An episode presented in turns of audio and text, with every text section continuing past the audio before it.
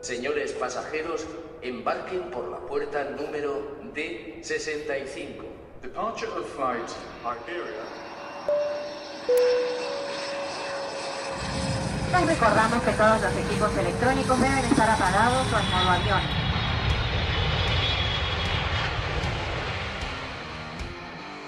AVE, procedente de Sevilla-Santa Justa, vía 2.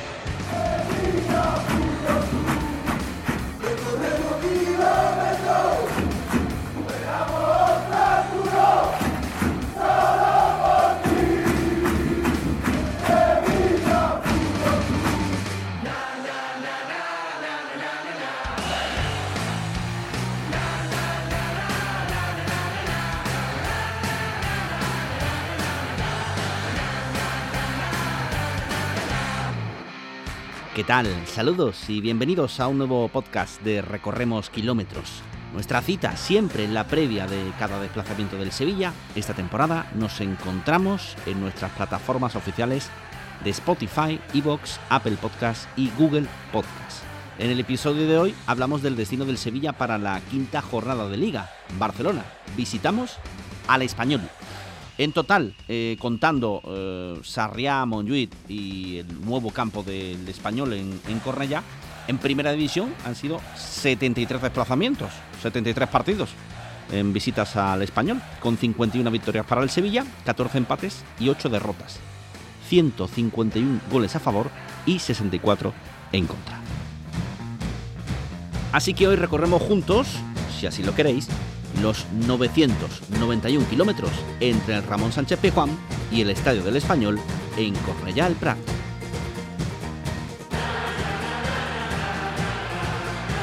Para los que apostéis por la carretera, la ruta más directa cubre un tramo de 987 kilómetros en algo más de 9 horas de viaje. Es una ruta con peajes, ¿eh? eso sí. Se sale de Sevilla por la autovía del sur, dirección aeropuerto y Córdoba, a partir de ahí Carmona, la Luisiana, Écija, la Carlota, etcétera, etcétera, etcétera. Dejando atrás Córdoba, atravesando la provincia de Jaén por Santa Elena, eh, llegamos a Castilla-La Mancha, autovía de Extremadura a Comunidad Valenciana, autovía del Mediterráneo y ya a partir de ahí la salida 338, dirección Barcelona, y la salida a la C32, dirección aeropuerto, y continuar por la B20 para salir en dirección Tarragona, Lleida y Girona, seguir las señales para llegar a Cornellá a través del Carrer del Progrés. Por el aire hay multitud de opciones para volar a Barcelona con Ryanair, con Vueling y con Iberia, vuelos directos con duración de una hora y 40 minutos, opciones para ir y volver en el día, teniendo en cuenta que el partido es a las 4 y cuarto de la tarde del sábado.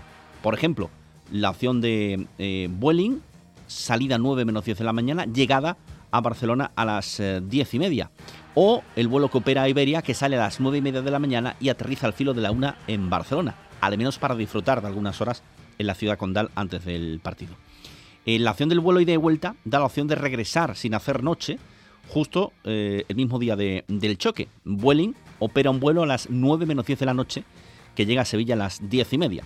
Volamos por la mañana, partido a las 4 y cuarto, regreso por la noche a la ciudad. Procedente de Sevilla-Santa Justa, destino Barcelona-Sans, vía 2. La opción del tren obliga a hacer noche en Barcelona tras el partido. Para la ida hay dos opciones. Eh, salida a las 7 de la mañana para llegar al filo de las 3 menos 20 a Barcelona. Y ya otra demasiado ajustada, ya que el partido es a las 4 y cuarto, porque sale de Sevilla a las 8 y cuarto de la mañana y llega a las 4 menos 20 a la estación de Sants en Barcelona. Son cerca de 8 horas de viaje.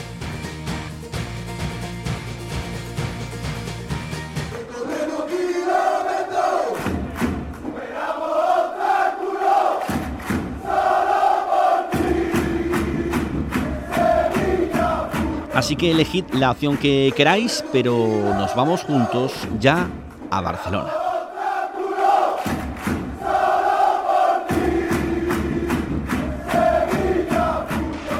El balón sobre el área. Intenta controlarlo Ogris. Ha sacado Martagón, la cabeza de Salguero. Y ha forzado córner. Los primeros aplausos que arranca Ogris, el austríaco, en el estadio de la carretera de Sarriá. El balón controlado por Iván Zamorano. Abriendo para Zúñiga. Se despliega el Sevilla. Será Polster. Finalmente el encargado de lanzarla, aunque sigue dialogando con Bengoechea, parece que va a ser el Porter el encargado de lanzarla, ya se está adelantando y mucho la barrera. Finalmente Bengoechea que estrella el balón precisamente contra ella, el disparo de Porter fuera de la portería de Biurru.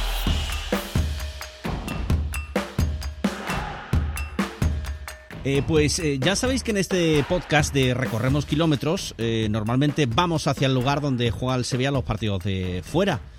Pero seguro que en estos días habéis visto, porque ha sido viral en redes sociales, el vídeo que comienza diciendo Manolo, el hombre que viajó para ver a su Sevilla. Es en la puerta del Ramón Sánchez Pijuán, de noche, entre semana, tras la derrota ante el City, y el hombre decepcionado se vuelve a casa. Pero claro, a casa lejos, a unos mil kilómetros, porque el hombre que vive en Barcelona viene a ver al Sevilla. Queremos aprovechar que en este podcast recorremos kilómetros hasta Barcelona para hablar de la previa de este español Sevilla y conocer de cerca la historia de Manuel Maldonado López. Hola Manuel, ¿qué tal? Muy buenas. Me alegro de oírte, soy yo Manuel. Encantado de oírte, Roberto. Encantado de saludarle y de... No y de... sabes la alegría que tengo yo encima que no me cabe en mi cuerpo. la alegría nuestra de, de, conocerle. Manuel, vamos por partes. ¿Usted es de dónde? ¿Nacido en Sevilla, en Barcelona? Cuénteme. Nací en Barcelona, en el barrio de Pueblo Nuevo, en el 1946. Entonces, si te explico, te explico un poquito, sí. mis padres se vinieron en el año 39 a Barcelona, eh, a Barcelona, y aquí nacimos los cuatro hermanos que tengo. Yo soy gemelo con otro, pero yo me llevé la alegría de los cuatro hermanos porque tengo una alegría encima y más siendo de Sevilla. Ya cuando nací mmm, ya era de Sevilla porque eh, en el año 46 fue campeón de liga el Sevilla. Uh -huh. Y la verdad, y es que todo el barrio, cuando me hablaban de qué equipo eres, del Sevilla, y ya de chico, le decía yo que es del Sevilla. Te explico una cosa. Mira, Busto Romero Campanal Valero, Ruiz Sosa Chúcarro, que fue el primer extranjero que vino, que vino a Sevilla. Y bueno, y cuando vine a Campo de, de las Cor, yo me sé muchas cosas del Sevilla, muchas, porque es que lo leo todo. Alberto, sígueme, sígueme preguntándome. Sí, sí, sí, es que, es que me quedo, me quedo movado escuchándole. Eh, Manuel, en, en el... En el 39 sus padres se van a Barcelona. ¿Desde dónde? Desde Sevilla, entiendo, ¿no? De, no, de Granada. Ah, de, de Granada. Un pueblo, de un pueblo que le llaman Bar de Rubio. Bar de Rubio. Entonces, Manuel, ¿de dónde? cuénteme de verdad, porque creo que, que, muchos aficionados lo quieren saber. ¿De dónde viene ese sevillismo que tiene usted? Pues, mire, eh, no sé por qué. Eh, nací, cuando nací yo jugaba la pelota, todos mis amigos, eh, Barcelona, Madrid, Barcelona, Madrid, y yo le decía, ¿tú de qué equipo eres? Y yo dije, del Sevilla. Y del Sevilla, y del Sevilla, y de, y de... Pero es que cuando jugaba a pelota, me preguntaban, ¿de qué equipo eres? Del Sevilla. Es muy fácil ser de Barcelona o del Madrid. Es muy fácil, porque no, no, no sufren. Los sevillistas tenemos un sentimiento encima, que el sevillismo tiene un sentimiento encima que no hay quien lo aguante. Y eso es lo que me lleva a mí sentimientos del Sevilla. Manuel, ¿en su familia hay más sevillistas o no? No, no. Tengo un hermano, tengo un hermano gemelo que es del Barcelona y tengo otro más pequeño que es de que es del Madrid. Y yo siempre yo decía, en la vida hay que sufrir para saber lo que tienes. Si eres millonario no sufres. Si eres pobre te organizas para ser alguien. Y eso es lo más importante. Ser buena persona en esta vida. Y si eres del Sevilla, mejor aún con ese sentimiento. Pues sabes lo que le digo, Manuel, que ellos se lo pierden. Eh, ¿Cuántas veces ha ido usted al Ramón Sánchez Pijuán? Pues te lo voy a decir, muy fácil. El, prim el, primer, el primer año fui a ver un Mallorca-Sevilla, que nos ganó el Mallorca 0-4. Salí muy disgustado, casi con lágrimas, porque los goles que nos metió era, era un jugador de Mallorca que era sevillista. Y salí muy tan desilusionado y un señor me, dio, me cogió y me dijo, se nota que eres sevillista, amigo, porque esas lágrimas son de sentimiento. El Mallorca nos ganó. Y yo le dijo, me dijo ese señor, no te preocupes que nosotros seguiremos adelante. contra más perdamos nosotros, más sevillistas seremos, me dijo ese señor. Y efectivamente, cuánta razón tiene. Por eso les digo ahora estamos sufriendo estos partidos, pero más, más sevillistas seremos y los, y los sacaremos adelante. Cuando yo empecé ya a notar el sevillismo, primera Copa de Europa, todos los partidos a, a verlo, y que nos ganó, nos ganó el Manchester City 0-3. Eso la gente lo tiene que recordar. 0-3. Pero donde más sentimiento vi el día del Liverpool. El día del Liverpool con 0-3. Y en el último minuto, Pizarro, el argentino, Pizarro metió el 3-3. Aquello era la locura. Era una locura de sentimiento, de sevillista. ¿Cómo disfrutamos aquel día? Y el año pasado, qué desilusión con no habernos clasificado. Qué desilusión. Bueno, nos conformamos con haber vuelto otra vez a este partido que fui el otro día con una disolución, pero con un orgullo. La vida es así. Seremos, seguiremos siendo sevillistas, Alberto, cueste lo que me cueste. Yo ya le he dicho a mi mujer, pero voy a decir una cosa, que el día que me, que me entierre, quiero que me lleve las cenizas que fuera fuera del campo, unas poquitas cenizas en el campo de Sevilla. Pregúntame más cosas, Alberto. Eh, espero que espero que quede mucho. Eh, Manuel, cuéntenos, el otro día vino usted de Barcelona. Eh, cada vez que hay un partido en el Sánchez Pizjuán, como aquella temporada que vino a todos los choques de, de partidos Sí. europeos, ¿viene usted de Barcelona eh, y, y regresa después del partido? ¿Cómo lo hace? Lo hago, mira, como si juegan a las nueve, como jugaron, como jugaron, me salgo por la, cojo un avión, cojo el avión por las mañanas a las 10, llego al aeropuerto, me voy a Sevilla, hasta a la una puedo entrar en el hotel, cojo un hotel enfrente, enfrente de, de la catedral, que siempre voy allí, que ya me conocen, que se llama la chica Rocío, me dijo, Manuel, ¿qué hay? ¿Cómo estás? Yo guardo una habitación que para allí estoy. Y allí estuve. Voy, me duermo allí, me tomo mi cervecita. También te hago saber que tengo grandes amigos, entre ellos un tal Alberto, que es el que me, que me proporciona un carnet. Me proporciona un carnet. Si no me proporciona un carnet, pago una entrada que me cuesta 140 euros.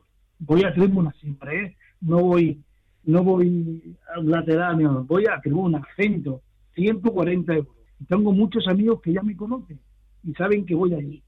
Un amigo que se llama Alberto, que es economista, vino a Barcelona, vino a Barcelona, a ver Barcelona, Sevilla, y se sentó a mi lado. ¿Qué tal? ¿Cómo estás? Yo con mi, con mi escudo de Sevilla, mi bufanda, de mascarilla, y me dice, cuando nos entierra, dice, oye, ¿de dónde eres? Y le dije, yo de Barcelona y tú, yo soy del Sevilla. Le estuve enseñando un poquito Barcelona y me dijo, oye, más yo también, que tengo tres carnets y te voy a prestar uno el primer partido que juegue Sevilla en la Copa de Europa. Y así ha sido. Así ha sido. Y, pero en el campo de Barcelona habíamos muchos sevillistas, muchos, en la tribuna, porque eran entradas del Sevilla. Y me levanté y dije, sevillistas, este partido lo tenemos que ganar, porque somos el mejor club del mundo en el estadio Sánchez, en el, en el Camp Nou, y todos los sevillistas se levantaron, animando a Sevilla. Perdimos, perdimos, perdimos, pero me se quedó mirando este señor y dijo, esto no lo he visto yo nunca en el Camp Nou, que un chico de Barcelona un chico, levante a todo el sevillismo que había aquí, animando. Digo, pues sí, señor, animando al Sevilla. Perdimos y me dijo, me dio una tarjeta y me dijo, el primer partido que juegue el Sevilla en la Copa de Europa, te dejo un carnet para que venga. Y así fue. Fui, fui a Sevilla, vengo aquí a ver a mis amigos y, y a estar con ellos un rato y a dormir y al día siguiente otra vez en el avión a Barcelona. Porque fíjate tú, Alberto, lo que siento por el Sevilla. Tengo otro gran amigo aquí, si alguna vienes, vienes Alberto, te invito a que vengas la peña sevillista que tenemos aquí en Barcelona, Ujú. aquí en Barcelona, que está en San Andrés de la Barca. Es una maravilla, es una maravilla de peña, con un presidente que está a la altura del sevillista. Y de verdad, cada vez que juega allí, que juega, nos juntamos cuatro, ¿cómo te diría yo? 40, 50, 60, 80 personas, hasta 100 personas máximo. No sabe la gente, lo, es muy fácil también ser sevillista y no estar cerca de Sevilla. Pero los que estamos lejos, lo sentimos tanto como ellos, que lo sepan, lo sentimos tanto como ellos. Sentimos el sevillista estando lejos. En fin, esta es una pequeña historia que tengo. Luego otra cosa, Alberto, tengo la gran mujer que sabe que me conoció, que me gustaba mucho el fútbol. Y la verdad, le dije, mi vida me gusta mucho el fútbol y soy del Sevilla. Alguna vez que otra tengo que ir a Sevilla a verlo. Y ella me dijo, no te preocupes, conmigo no tendrás problemas. Y llevo 49 años con ella, 49 años. ¿eh? Es más, te voy a decir una cosa. Voy a Sevilla, un día también, y voy a la feria.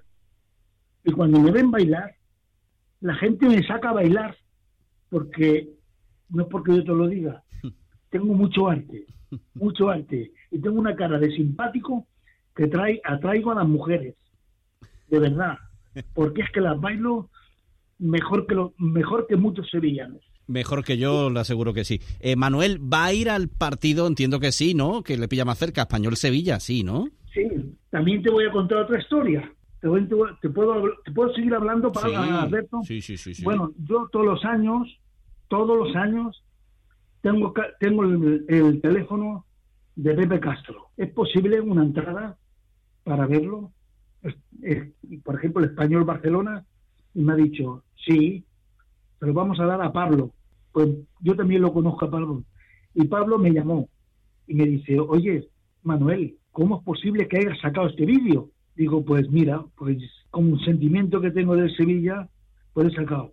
Entonces me ha escrito esta mañana y también se lo mandé a Pepe Castro y a Pablo, se los he mandado. Y el sábado me esperan a las 12 de la mañana en el Hotel Hilton para hacerme allí, no sé lo que me harán, una entrevista o estaré con ellos, estaré con ellos. Y a las 12 de la mañana me han dicho que cuántas las entradas necesito. Y le he dicho una. Si me podéis dar otra para mi nieto. No es del, del Barcelona ni del Madrid, es de la Real Sociedad. Con, eso te lo digo, porque es vasco, pero vive aquí en Barcelona. Con mi hijo, es su hijo y mi nuera. Pues ya te digo. Y entonces el sábado, si Dios quiere, a las 12 estaré con ellos. Fíjate tú, con que yo estaré, no me pierdo ningún partido del Sevilla que venga aquí. El año, hace tres años también fue a Gerona, el Sevilla, y ganamos 0-1 allí con el Gerona, con el Girona. Ganamos y allí estaba yo. Yo y mi mujer, que no le gusta el fútbol, pero me la llevé. Más cosas que Ma- te pueda contar. Manuel, al- a- yo creo que al nieto hay que hacerle un poco sevillista ya, ¿no?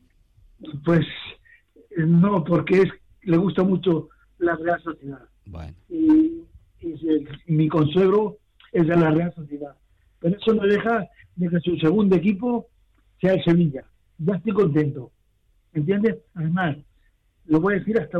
Le he traído una camiseta del Sevilla, que la he comprado. La he comprado ahora, la he comprado, porque me le dije, ¿qué quieres que te traiga de Sevilla? Y me dijo, ya yo, una camiseta del Sevilla quiero. Y la tengo ahí guardada para el día de su cumpleaños que será el 6 de octubre, aunque ya poquito a poco lo haremos entrar. Pero bueno, así Vale. es. Más Eh, cosas. El otro día le, le veía, lógicamente, eh, decepcionado después de la derrota, pero también eh, le escucho y transmite ilusión. Pi- Piensa que el Sevilla va, va- va, mm, eh, puede ganar ante el español, ¿no? Y empezar a, a dar pasos hacia adelante, ¿o no? Vamos a jugar con el español. No sé lo que pasará. Si no ganamos el español, fíjate, un punto y colis- casi colista con el Cádiz. Yo ahora más que nunca del Sevilla. Los jugadores del Sevilla actualmente, yo soy un poco psicólogo. Te voy a decir lo que siento, ¿eh? De verdad. Es que lo diga Alberto. Están, como te diría yo, desmotivados, sin garras, sin energía, energía que ha transmitido siempre el Sevilla. Los jugadores de hoy para mañana no pueden, no pueden perder cómo se juega el fútbol. Más el entrenador, el entrenador tiene que darles ese empuje, esa energía, esa lu- ilusión por ganar. Pero la ilusión que teníamos era tan grande y tengo que decir otra cosa muy importante, los del Biribiri se merecen medalla de honor. Los Biribiris merecen medalla de honor porque no pararon de animar a su Sevilla, como yo, que tengo los pelos de punta hablando de ellos. Tengo los pelos de punta, los Biribiris. Para mí, les doy mil aplausos, mil. Gracias, Biribiri. Gracias. Sígueme alguna cosita más que pueda enfocarme más contigo, Alberto. Nada más, tenemos que ir cerrando. Eh, insisto, eh, si va ese español Sevilla, como va a ir, ojalá disfrute. Ojalá gane el equipo, pero entiendo que para usted ya ver de cerca el Sevilla es un disfrute. Sí, sí. Viva el Sevilla, Alberto, ¿eh? Viva el Sevilla Fútbol Club. Y Alberto, muchísimas gracias por haberme llamado. Estoy emocionado, que habrá mucha gente que me estará escuchándolo. Que no nos desanimemos. Esto ha sido un percance, un tropiezo, pero que el Sevilla es muy grande, muy grande. Y yo quiero seguir, que el Sevilla se recompondrá. No digo que llegamos a lo alto porque va a ser difícil, porque hay muchos equipos que están apretando mucho, pero el Sevilla tiene que estar ahí, arriba, viva el Sevilla. Manuel, ha sido un placer conocerle, de verdad, se lo digo de, de todo corazón. Un abrazo muy fuerte desde Sevilla. Muchas gracias, Alberto, y a ti. Bueno, un abrazo. Adiós. Adiós.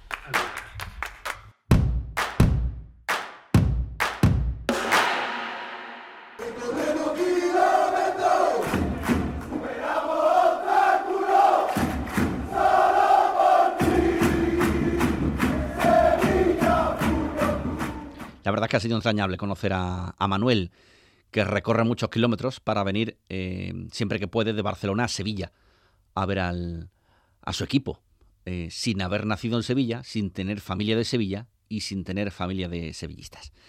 Curiosa su historia, ¿verdad? Bueno, pues va a disfrutar esta, este fin de semana de mucho más cerquita de ese español Sevilla. Ojalá que disfrute, que será buena señal con un buen resultado.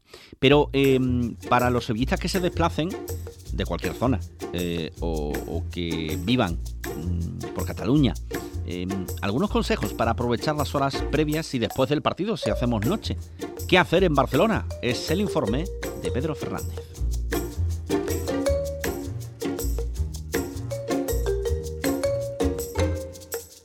Este sábado se juega la jornada 5 de la Liga Santander en Barcelona. Bueno, en realidad en el área metropolitana de Barcelona. Porque si queremos atinar y ser precisos, nos tenemos que marchar cerca del río Llobregat, donde se sitúa el RCDE Stadium, también conocido como el Estadio Cornellà el Prat. ¿Qué por qué? Pues porque se encuentra entre los municipios de Cornellà y el Prat. Ah, y por cierto, antes de empezar, estaría bien llevar un paraguas por si da un pelín de lluvia.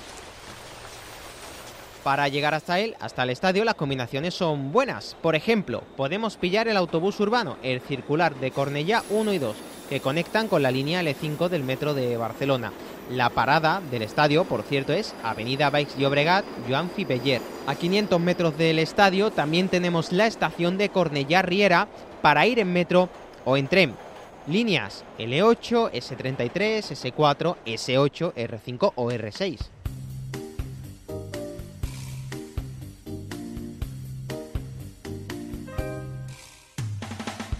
Y es verdad que Barcelona como tal, el centro y esa zona queda un pelín retirado en coche no muy lejos, solo a 21 minutos, en transporte público unos 50, pero andando sí que son casi dos horas. Así que recomendamos algún vehículo como medio de transporte para ir al partido, si están en Barcelona.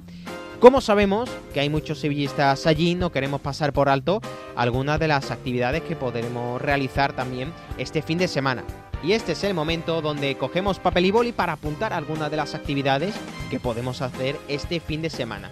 Por ejemplo, podemos visitar de forma gratuita y libre el Parlamento de Cataluña de 11 a 9 el sábado y de 11 a 6 el domingo y también la Generalitat de 11 a 9 el sábado y de 11 a 5 el domingo. Y voy a cambiar un segundo de música para el siguiente evento.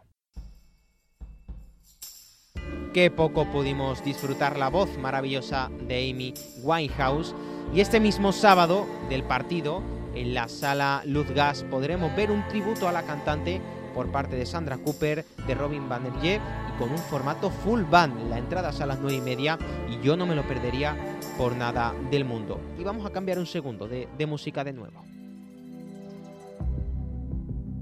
Con la banda sonora de Stranger Things para todos aquellos fans de la serie que sigue causando furor esta semana entera, de lunes a sábado, de 10 a 8 en el Movistar Center de Barcelona, podremos entrar en una experiencia inmersiva sin duda una pasada.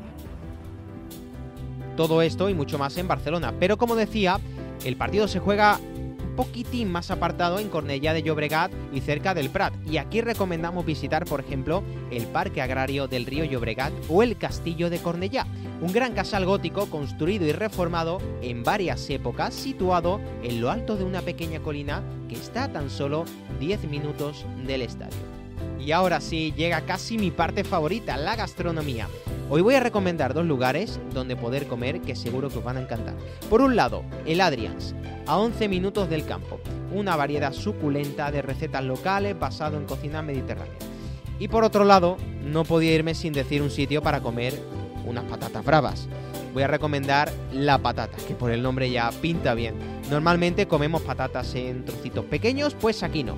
Te ponen la patata entera pero con la piel crujiente, la mejor salsa y todo el sabor. Un lugar casi obligado de visitar y que se sitúa a 25 minutitos del RCDE Stadium.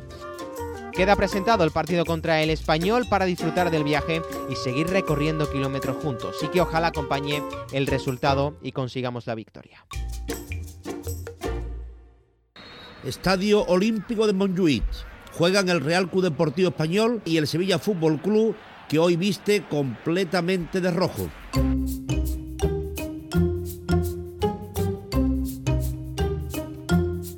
Bueno, llega el momento en este podcast de Recorremos Kilómetros de entrar en el diario de viaje del maestro Arujo en la página de hoy, sus viajes a Barcelona. Hola maestro, ¿qué tal? Muy buenas. ¿Qué tal, Alberto? Buenas tardes. ¿Cómo eran tus primeros viajes a Barcelona? ¿En tren, coche cama, carretera? ¿Cómo eran? Pues la verdad que lo he hecho en tren y también lo he hecho en carretera por circunstancias, ¿no? Pero lo que sí es cierto es que los, los viajes eh, habitualmente desde tiempo bastante, bastante largo a Barcelona siempre ha habido una magnífica conexión aérea con la ciudad condal y yo recuerdo una enorme mayoría porque quizá hoy también esté la comodidad del AVE, pero ya el AVE a mí no me cogió para poder hacer esos desplazamientos y te puedo decir que en un mayor número, ha habido uno que tuve por una huelga, tuve que volver desde, desde Barcelona a Sevilla en coche, no se me olvida aquel viaje, también hice otro también en coche cama, pero la mayoría yo diría que el 80-90% lo he hecho siempre en avión. E, en esos primeros viajes al principio, los de tren, coche, ¿de, de cuántas horas o te, te, ibas unos días antes? Porque en el podcast anterior recordamos tu viaje, por ejemplo, a Almería en el avión de, del equipo. ¿Se viajaba mucho con el equipo? ¿Poco? ¿Ibas a nivel individual? ¿Cómo eran? No, no, los viajes siempre hacían con el equipo. Había una... Entonces era completamente diferente. Eh, viajaba lo que era la expedición oficial. Por ejemplo, yo me contar el caso del Sevilla, ¿no? Iba el equipo, iba el delegado correspondiente, que era un directivo, y Manolito Pérez, el, padre de Domingo, que durante tantísimos años fue masajista del Sevilla Fútbol Club, el que se encargaba de recoger los billetes, presentaban los billetes y las tarjetas de embarque distribuían a los futbolistas, ¿no? Los tiempos no son como hoy, son totalmente, totalmente distintos y la parafernalia que tiene el mundo del fútbol actual es totalmente distinta a la que yo conocí durante muchísimos años. Em, eh, José Antonio, este tipo de viajes entiendo que daba mucha más cercanía para el periodista con, con los jugadores y con el entrenador. Era otra forma de contar el fútbol, ¿no? Ten en cuenta que en aquellos tiempos eh, no había lo que hay actualmente eh, la, la, cuestión de prensa, en las jugadas de prensa cuando antes de los, del día antes de los partidos, eh, se iba a los entrenamientos, se convivía con, él, con ellos, se tomaba café, eh, inclusive alguna vez cuando tenía alguien problemas, pues venía a la ciudad, de la ciudad desde la ciudad deportiva hasta el centro, al lugar eh, donde tenían residencia. Y había una, lo, lo que el contacto es, es total y absoluto. Yo en mi etapa he conocido a todos los futbolistas, con uno he tenido cierta amistad, con otros menos, con otros algo más distanciado por su forma de ser, pero yo he conocido en mi etapa última de periodista a jugadores con los que no he tenido un solo contacto ni unos días y unas buenas tardes. esto ha cambiado completamente y el fútbol en ese contacto de futbolista con medios de comunicación es totalmente distinto. Sin duda. Eh, bueno, recordamos tus viajes a Barcelona para contar partidos en el campo del español. Eh, Sarriá, ¿cómo era? Pues fíjate, el, otro día cuando hablábamos de, de, Almería te dije que yo había conocido tres campos, ¿no? Y yo he conocido tres campos del español. En la avenida Avinguda de Sarriá conocí el clásico campo del Real Club Deportivo Español, que estaba en la avenida de Sarriá, en una zona noble de Barcelona, una zona cara de Barcelona. La prueba está que el español, cuando tuvo los graves problemas económicos y pudo vender y, recalificaron aquellos terrenos, salió, salió de ese problema y se marchó al Estadio Olímpico Luis Compani, donde se celebraron las Olimpiadas y donde curiosamente el Barcelona va a ir también para en estos en el, año próximo empezar con el Spy Barça, que es la remodelación del Camp Nou y se marcha a jugar también el Estadio Olímpico. El español convivió allí varios años en el Estadio Olímpico hasta que terminó la obra ese aeropuerto, ese campo que está próximo al aeropuerto está ahí en Cornellá, en Cornellá el Prat, así que prácticamente está en las dos poblaciones populosas de Barcelona, allí donde está ese enorme eh, complejo y eh, comercial y donde está colocado el estadio y donde yo estaba una vez, solamente yo no lo conocía, pero fue un partido de Copa del Rey, ya jubilado, en el que el Sevilla jugó con el Real Club Deportivo Español una eliminatoria de Copa, siendo entrenador Michel, y con lo cual conocí el nuevo estadio de Cornellá y el Prat, Así que Alberto y oyente Sevilla Fútbol Club Radio también he conocido los tres estadios del español. Primero Sarriá, después el Olímpico, mientras que se hicieron las obras del nuevo estadio y el estadio actual de Cornellá el Prat. Eh, eh, en ese cambio, en esa evolución desde Sarriá al actual, ¿ha, perdido, ha cambiado el ambiente de fútbol en el campo del español? ¿Cómo era? en el campo del español había un gran ambiente. Sarriá tenía un ambiente propio de un equipo más bien de barrio, eh, peleando siempre con la preponderancia eh, del Fútbol Club Barcelona, que lógicamente tenía una, una enorme diferencia en cuanto a plantilla, presupuesto y título, que el español también ha ganado títulos, ha ganado Copa, ha peleado UEFA.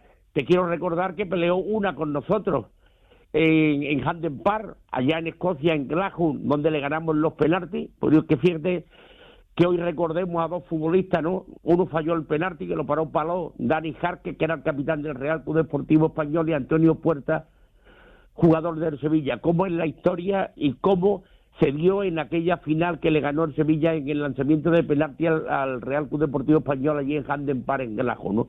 Por eso digo que son, eh, son historias. Después, en el Estadio Olímpico de, lo pasó mal el español. Lo pasó mal el español porque la situación del Olímpico no es cómoda para llegar allí, tuvo problemas de adecuación de un campo olímpico a ese estadio del español que estaba muy, muy recogido, por eso cuanto antes querían terminar las obras para hacer un campo de circunstancias similares a Sarriá, aunque lógicamente mucho más moderno y distinto completamente por el paso de los tiempos como es el actual, con ya el Prat más recogido, con más calor por parte del público sobre los futbolistas que en el estadio olímpico de Montjuic prácticamente se diluye. Eh, maestro, ¿cómo recuerdas tus partidos del Sevilla en, en, Sarriá? No sé si era un campo en el que uno está narrando muy cerca de la gente, eh, cómo era aquel estadio, se le daba bien al Sevilla o no. ¿Qué recuerdas de aquellos partidos tuyos? En Sarriá la cabina estaba muy alta, estaba muy, muy alta, estaba prácticamente en la finalización, donde estamos situados actualmente nosotros en el estadio Ramón Sánchez Piguán, ahí estaban situadas las cabinas, además era complicado llegar porque era una escalera angosta la última parte de ese tramo final. Y recuerdo perfectamente que los aficionados sevillistas que iban por la concentración del Sevilla, entonces el Sevilla se quedaba en el Hotel Calderón, allí en la Rambla, allí en el Hotel Calderón, porque los aficionados del Sevilla les gustaba mucho, mucho más ir a Sarriá que ir al Camp Nou, cuando jugaba en Barcelona el Sevilla. Y la explicación es muy fácil la situación, y tú lo habrás visto, de los aficionados visitantes en el Camp Nou, y antiguamente era distinto, pero es donde ponían a los aficionados, era allá arriba en el final del Camp Nou, donde prácticamente se ven los futbolistas como enanitos, no pequeñísimos, pequeñísimos. Y eh, allí, pues habitualmente el Barcelona era superior y costaba muchísimo trabajo poder puntuar. Sin embargo, en Sarriá era distinto. Ahí la afición del Sevilla se hacía notar, se escuchaba mucho más, iban muchísimos más sevillistas residentes en Cataluña que al campo del Barcelona y porque también, todo hay que decirlo, en el campo del español siempre se conseguían unos triunfos, unos puntos más que lo, que se podían conseguir, conseguir frente al Fútbol Club Barcelona en el Camp. Em, antes de, cerrar esta, esta página del diario de tus viajes a Barcelona, me gustaría recordar contigo eh, eh, cómo fue ese camino, ese recorrer kilómetros del estadio del Sevilla al campo del Español para alguien muy importante en el Sevilla, como Francisco López Alfaro, que también dejó huella en el Español, ¿no? Fíjate si dejó huella que en el dorsal de leyenda prácticamente se hizo una doble lectura. La parte dedicada al Sevilla Fútbol Club por su trayectoria, que fue similar en cuanto a años 9 y 8 con el Real Club Deportivo Español, ¿no? Y que vinieron personas muy representativas, como es José María Calzón, que ha sido toda actualmente la sustitución de su hijo, delegado prácticamente perpetuo de campo del Real Club Deportivo Español y un hombre que ha sido muy, muy importante en lo que es la trayectoria del conjunto españolista y un periodista afincado en Barcelona y con afinidad al español como fue Tomás Guas. Pues sí, lo que sí es cierto es que a todo el mundo nos extrañó ¿no? que el capitán del Sevilla pasara a un español del que se volvería nuevamente a hablar del capitán del español. Y eso da, da motivo a conocer la importancia que tuvo Francisco como futbolista internacional, jugó aquella final de la Eurocopa en el Parque de los Príncipes, en aquella jugada desgraciada de Arconada contra Francia en la etapa de Miguel Muñoz de entrenador, pero eso da, da lugar a la categoría de un futbolista, capitán en el Sevilla, y después llegar al español y ser también con el paso del tiempo capitán del Real Club Deportivo Español y hoy actualmente decimotercer dorsal de leyenda del Sevilla Fútbol Club. Así es, maestro, como siempre es un placer viajar por los recuerdos contigo. Muchas gracias, ¿eh? Un abrazo muy fuerte, Alberto, a ti y a todos los oyentes de Sevilla Fútbol Club Radio.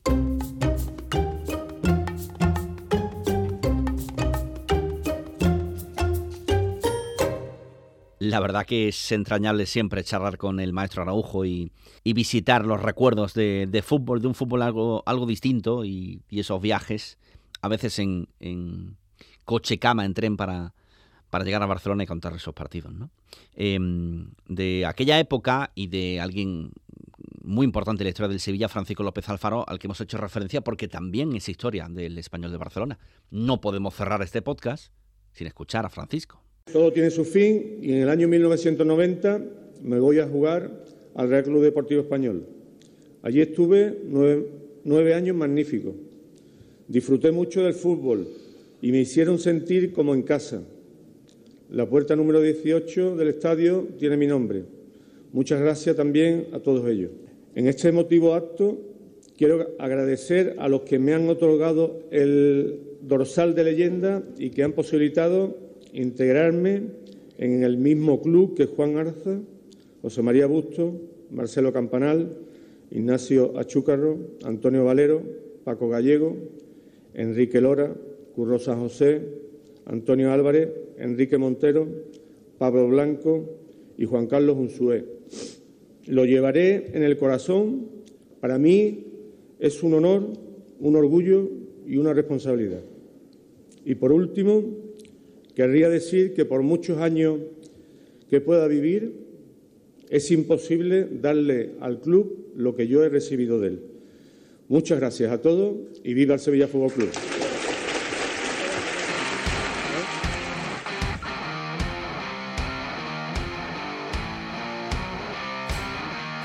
Bueno, ahora sí nos vamos. Eh, como siempre, gracias por compartir ruta hasta Barcelona, aquí juntos en tu podcast de viajes en clave sevillista. Nos volvemos a encontrar en el episodio número 3 para recorrer kilómetros juntos a Dinamarca, a Copenhague, para la Champions. Gracias y buen viaje.